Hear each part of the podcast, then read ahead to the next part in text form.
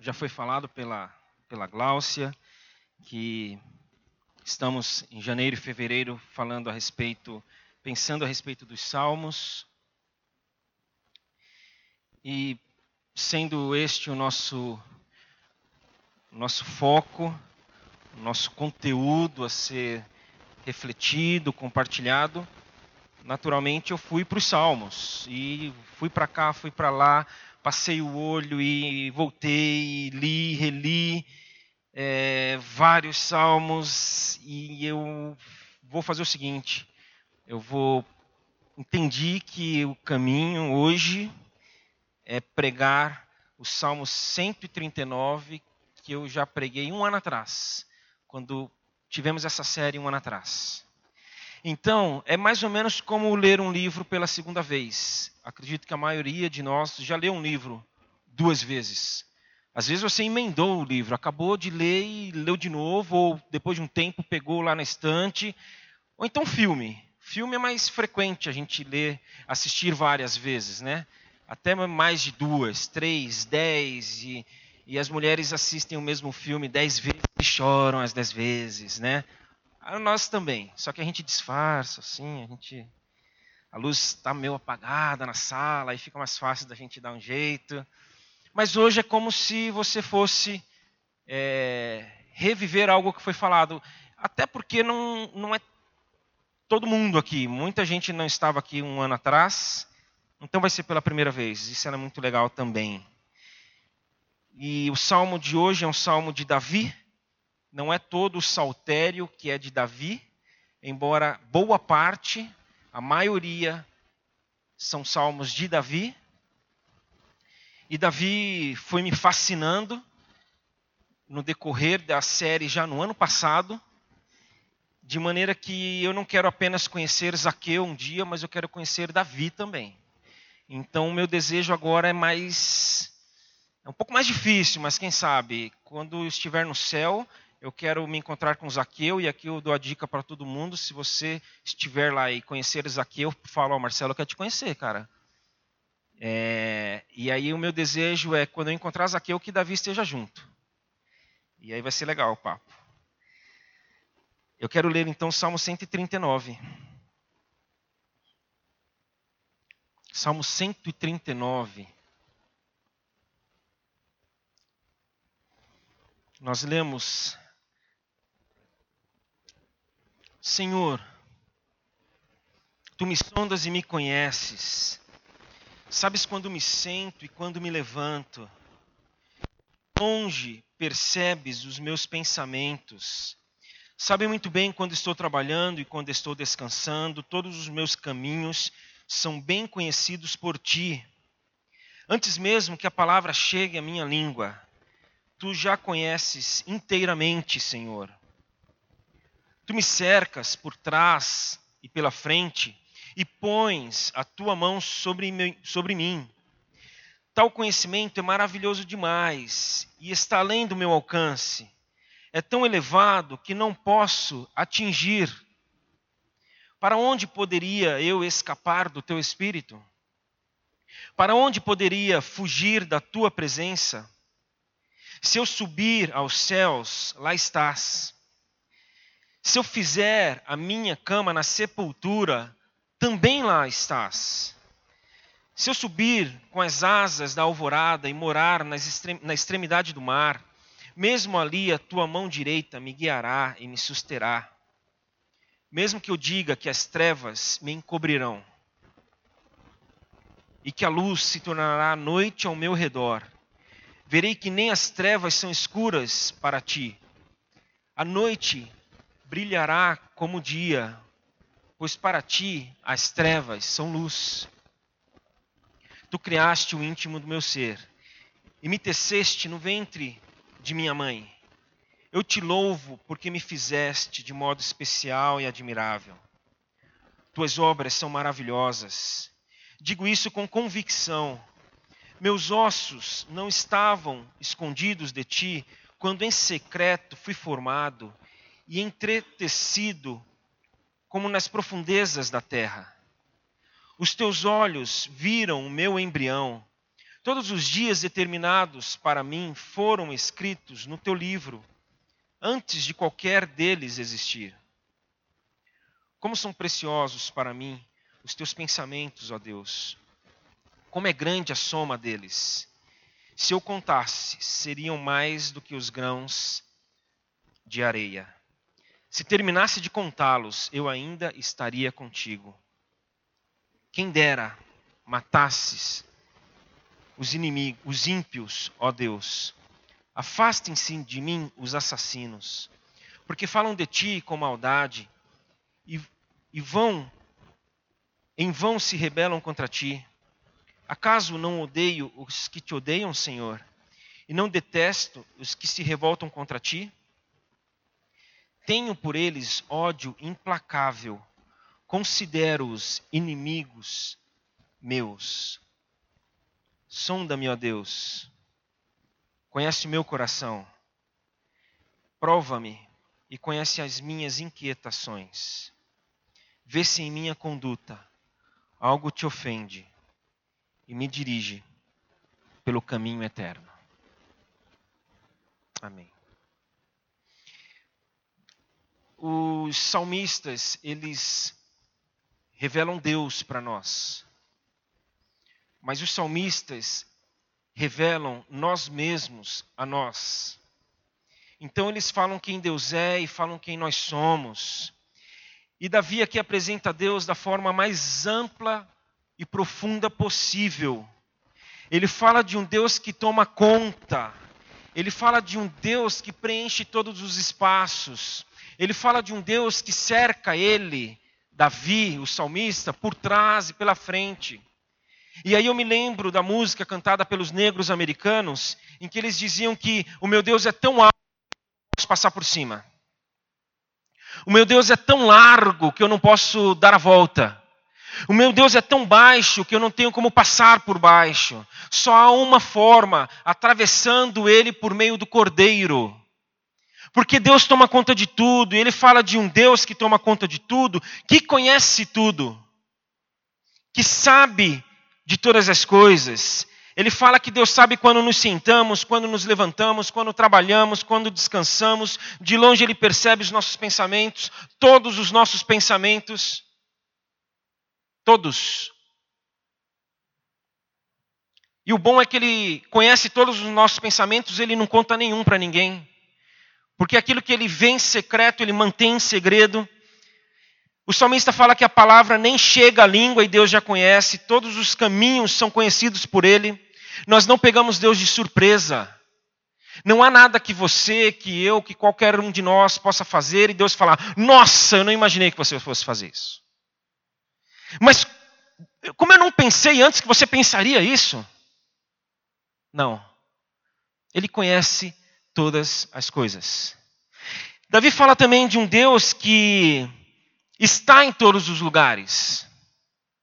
E para ele expor essa verdade, ele faz perguntas retóricas. Ele faz perguntas aqui que ele sabe a resposta, mas ele faz essas perguntas que ele já sabe a resposta para refletir a respeito dessas verdades e assimilá-las ainda mais e vivê-las de uma maneira ainda mais profunda. Ele pergunta: Para onde escaparei da tua face? Não tem para onde. Para onde eu fugirei do teu espírito? Impossível. Porque aí ele continua falando: se eu subir aos céus, se eu descer às sepulturas, se eu for às extremidades do mar, se eu for para um lugar escuro, ele vai me ver, porque a noite para ele é como dia. Não são todas as músicas infantis que são boas.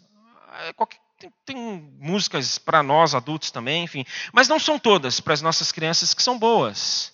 Mas tem uma que eu acho muito interessante, que fala que não dá para brincar de esconde-esconde com Deus. Não dá. Deus, eu acredito que ele gosta de brincar, no sentido positivo da palavra. Deus é um Deus alegre, Deus é um Deus festivo. Mas a gente vai falar, Deus, vamos brincar de esconde-esconde? Não. Esconde-esconde não. Por quê? Porque não dá. Ah, Senhor, o senhor está de brincadeira, vamos brincar. Ah, tá bom, vocês querem tentar? Aí ele conta, na hora que a gente se esconde ali atrás daquele pilar, a gente chega lá e ele está lá. Senhor, eu falei que não dava.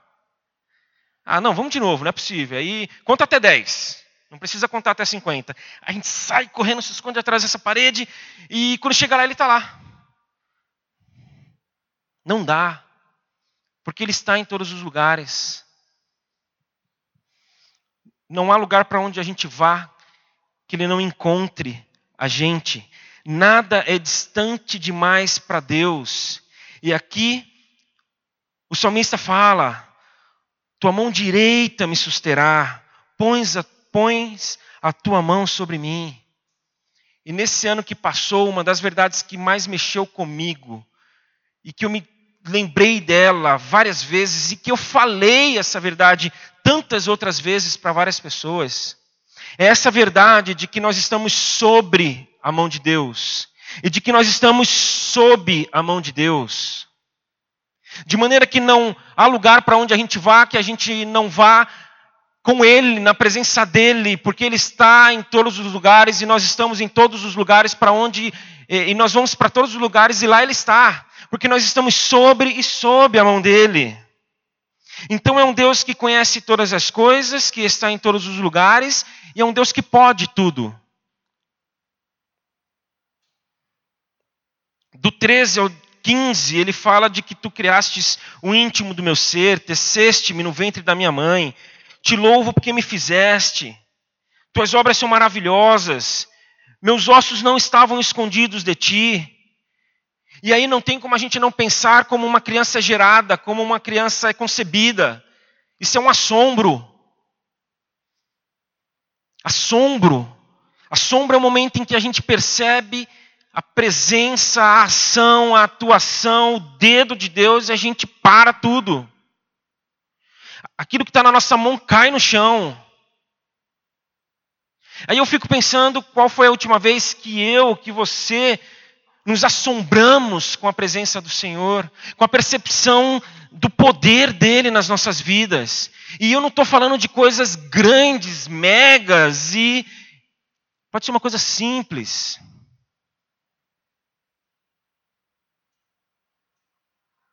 Pode ser um detalhe. Rick Watts fala que milagre é abrir o mar. Você ser curado de uma enfermidade é carinho de Deus. Eu estou falando desses carinhos de Deus que devem nos assombrar. Não é porque às vezes é algo sutil que não deve fazer com que a gente fale, foi o Senhor Deus. E a gente ali conclui, conclui o poder dele sobre a vida e sobre todos. E eu sempre, quando eu penso nessa questão do carinho, eu peço para Deus, às vezes, em oração, em silêncio, por algumas pessoas. Eu falo, Senhor, faz um carinho nessa pessoa durante o dia de hoje. Está precisando. Faz. E aí eu fico na expectativa de que Ele faça. Porque o carinho é aquilo. O carinho demonstra a presença da pessoa, né? O carinho significa que alguém está ali. O carinho significa que alguém nos ama. E é esse Deus poderoso que faz carinhos em nós. E se você prestou atenção até aqui, você vai perceber que Davi fez destaque de três atributos, de três dimensões que são que pertencem somente a Deus, de três absolutos, daquilo que Deus é, que somente Deus é e Deus é por inteiro. Ele é todo. Ele é onisciente, ele conhece todas as coisas. Deus, ele é onipresente, ele está em todos os lugares, assim como ele é onipotente. Ele pode todas as coisas. E são termos que a teologia lançou mão, são termos que teólogos, especialistas cunharam, forjaram para sistematizar essas realidades a respeito de Deus. Só que a gente pode imaginar Davi entrando por essa porta. A gente não sabe que é Davi. Mas ele entra. E ele entra bem na hora que eu estou falando esses onis todos. Onipresente, onisciente, oni para cá, oni para lá. E aí ele pede licença e eu... quem é? Nunca, ouvi, nunca vi antes, mas tudo bem, eu não vou negar. É, pois não, dá licença, qual é o seu nome? Marcelo. Olha, eu não estou entendendo muito bem esse negócio de oni, onipresente, oni, mas pelo que eu te ouvi um pouco aqui, quando você fala a respeito da ciência de Deus, do conhecimento dele, aí Davi vai falando. O que eu posso dizer na minha vida é que eu não consigo surpreender Deus. Nada que eu pense, fale ou faça escapa dele. Olha, o que eu posso falar da minha vivência com Deus é de que quando nós falamos da presença dele, eu sei que a mão direita dele me sustenta e que ele põe a mão dele sobre mim e que nada é distante demais para ele. Aí eu já vou abrindo um sorrisão, né? Aí continua. Não sei nem teu nome ainda, mas. Aí ele fala: e quando eu penso no poder de Deus, eu sei que ele me formou e nada é impossível para ele. Aí ele para de falar. Aí eu. Peraí, mas quem é você? Qual é o teu nome? Ele, Davi. Eu sou Davi. Porque nós demos nomes, nós teorizamos em cima daquilo que Davi viveu. E não foi só Davi. Foi também Jó, por exemplo. O livro de Jó narra que no começo da, do livro fala que Jó não tinha ninguém como Jó que Jó era piedoso, que Jó era devoto, que Jó temia Deus, que Jó era irrepreensível. E aí ele vive algo que eu acho que pouquíssimas pessoas no planeta Terra, em toda a história, viveu já. Ele perde tudo, ele sofre, ele é machucado, ele é provado, ele. E aí fala no final do livro, ele fala: Senhor, antes eu te conhecia de ouvir falar mas hoje eu te conheço de contigo andar. Senhor, meus olhos te veem. Aí eu falei isso de manhã, à tarde eu estava um pouquinho no Facebook. Aí eu li lá uma postagem de Tim Keller, hoje à tarde. Ele fala que Jó não conheceu a razão do sofrimento dele, mas ele conheceu Deus. Isso bastou. Ele conheceu Deus. Assim como Davi conheceu Deus. E Davi olha para Deus e vê toda essa maravilha, com toda essa verdade extraordinária, e ele olha para o mundo, ele olha para as pessoas, para a humanidade, e vê toda essa verdade ordinária, que seria melhor se fosse mentira. Davi olha para fora de si e não gosta do que vê. Davi sonda a humanidade. Davi faz um raio-x da humanidade. Ele faz uma leitura criteriosa da humanidade. E ele vê um ser humano, e ele vê um ser humano mau, ele vê a morte. E ele começa a pedir: Deus, mata essa gente. Deus acaba com os ímpios. Deus, eles são inimigos. Então, quando Davi olha para fora de si, ele vê o Estado Islâmico, ele vê a corrupção desenfreada, ele vê o descaso dos governantes, ele vê os traficantes que traficam não somente drogas, o que já seria horrível, mas traficam pessoas. Pessoas que ainda hoje, em pleno século XXI, são é, é, é, escravizadas. Ele vê uma parcela mínima da população mundial que detém uma riqueza onde boa parte da população vive em pobreza. Aí o que eu acho, é um parênteses, não precisava fazer, mas o que eu acho uma. Aí o pessoal quer especular em cima disso, ainda fazer conta, mas se esses caras ricos dividissem toda a riqueza pelas pessoas, não daria. Eu não tô, não é isso, a gente está falando de acúmulo. Não estou pedindo, ninguém está pedindo para esse cara dividir toda a riqueza dele. A questão é acumular, porque se está acumulando, tem gente que está ficando sem. E é isso que Davi vê. Aí o que me deixa fascinado em Davi é o que eu leio nas entrelinhas. A gente tem que ler a Bíblia e ler as linhas, mas a gente precisa ler também as entrelinhas. E tem uma entrelinha aqui do 22 para o 23, porque no 22 ele fala: Eu tenho por eles ódio implacável, considero-os inimigos meus. Aí ele vai para o 23, sonda-me, ó Deus. Aí tem a entrelinha. E na entrelinha eu leio o quê? Senhor, ao olhar para fora de mim, e olhando para fora de mim, eu desejo que essas pessoas morram. Eu parei e olhei para dentro de mim. Eu me preocupei com o que eu vi fora, mas Senhor, espera um pouquinho. Eu tenho que me preocupar também com o que eu estou vendo dentro. Aí quando ele para e toma esse choque, temos o 23 e 24.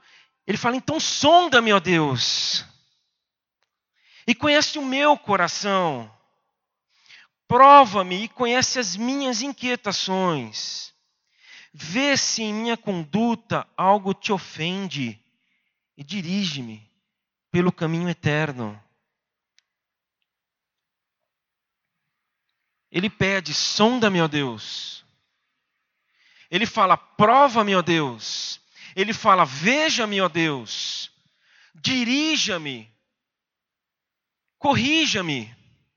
Aí você talvez possa entender por que, que a gente acredita, eu creio que essa mensagem, depois de um ano, ela é absolutamente pertinente, não tem nenhum problema trazê-la novamente, porque nós vivemos hoje num tempo em que a gente está olhando para fora só. A gente está apontando para o outro, a gente está se queixando do outro, a gente está achando que o outro, outro, outro, outro. Mas aí a gente tem que parar e falar, mas espera um pouquinho.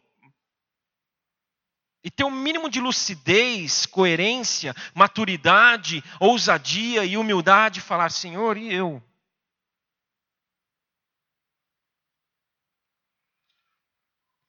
Nós perdemos a nossa capacidade de perguntar para Deus: onde eu tenho errado, Senhor? Nós estamos perdendo essa capacidade. E se a gente perder isso, a gente está perdido. Nós estamos perdendo a capacidade de perguntar para Deus: no que, que eu tenho te ofendido, Senhor? No que, que eu tenho é, pensado, falado, feito, buscado, desejado, intencionado, planejado que tem ofendido a ti.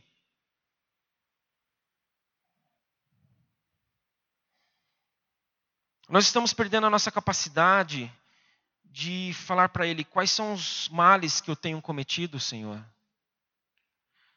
O que, que de mal eu tenho feito?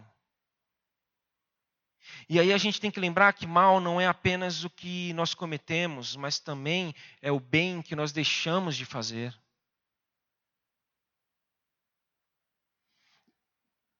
O nosso irmão Martin Luther King Jr. já tinha dito isso.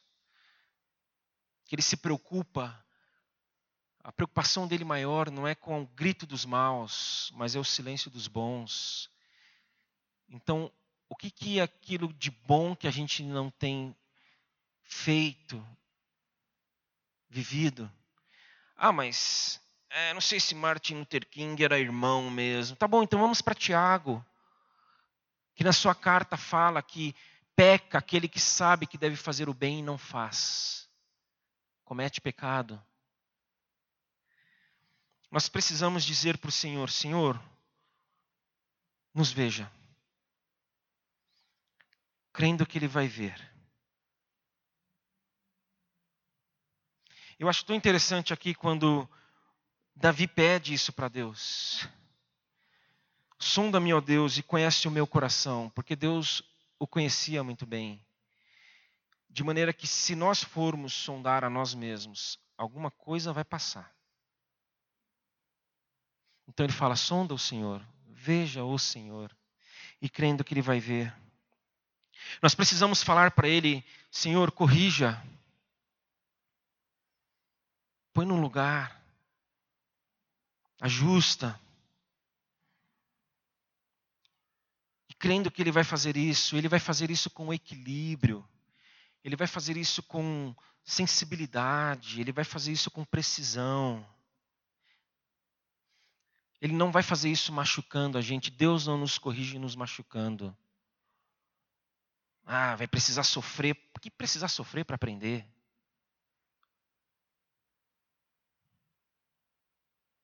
A gente acaba sofrendo em alguns momentos e com possibilidade de aprender em função disso. Mas Deus vai fazer a gente sofrer para aprender.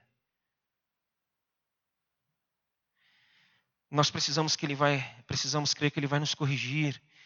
E nós precisamos dizer para ele, Senhor, me dirige. Me dirige pelo caminho eterno. E ele não vai errar o caminho, porque ele é o caminho. Ah, mas será que ele vai me dirigir direito? Como não? Ele vai te colocar no caminho de novo, ele vai te colocar nele de novo. O caminho da vida, o caminho da plenitude. O judeu, quando ele falava de vida, de vida eterna, de céu, ele não falava de algo futuro, ele falava de algo presente. Ele falava de vida nessa terra, vida densa, vida com qualidade, vida com sentido. É isso que o judeu falava. Hoje nós temos uma visão escatológica que eles não tinham.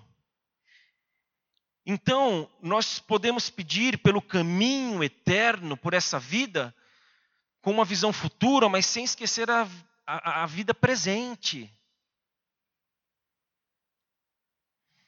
Então, essa vida madura, Está ficando raro nós encontrarmos pessoas maduras. Pessoas que a gente pode beber daquilo que elas vão falando. E aqui eu encerro dizendo que eu creio sim que nós podemos fazer essa oração. Porque quem nos conhece, nos entende. E como entende? Nós podemos fazer essa oração porque quem está em todos os lugares nos encontra e sempre encontra. E nós podemos fazer essa oração porque aquele que tudo pode nos transforma. E nós vamos continuar. Vamos ter mais uma música nesse momento, que é uma oração. Peça para Ele: Senhor, faça tudo isso, porque ao meu lado o Senhor sempre está, sempre perto, sempre amigo.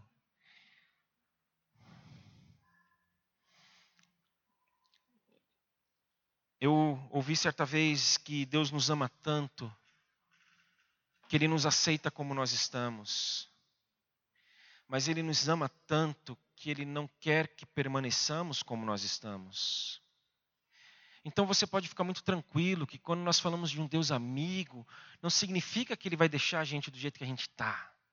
Significa que Ele vai nos receber como nós estamos, por isso Ele é amigo. Mas Ele é tão amigo que Ele não vai deixar a gente continuar do jeito que a gente está.